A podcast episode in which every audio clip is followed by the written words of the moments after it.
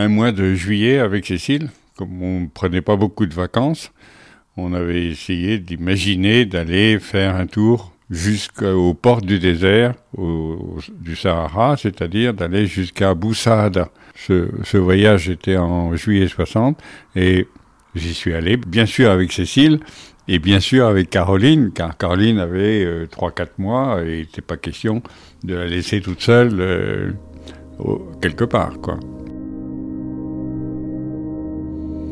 Mais pour y aller, il faut trouver une voiture. Et donc, le, un homme de, de la SAS, euh, qui avait du bien, qui avait des terres et tout ça, nous a prêté sa voiture.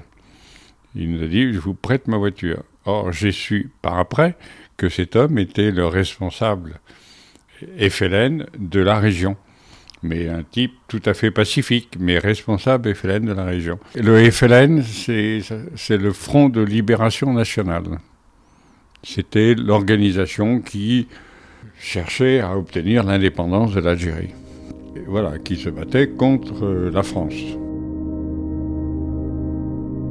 Et le fait d'être dans sa voiture nous assurait certainement une certaine protection pour aller faire ce premier voyage euh, d'un long week-end jusqu'au port du désert, qui était un, coin magnifique avec euh, des très beaux rochers dans le désert, une très belle source, et on a dormi dans, une petite, dans un petit hôtel qui était là-bas. Tout à fait heureux d'être là-bas, sans penser une seconde qu'il pouvait y avoir euh, des, terroristes qui soient dans le coin et qui viennent euh, nous kidnapper.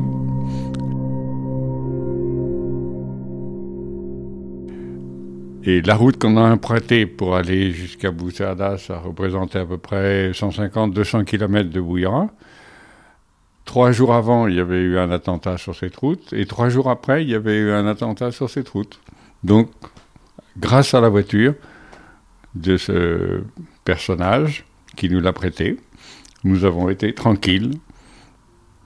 Voilà.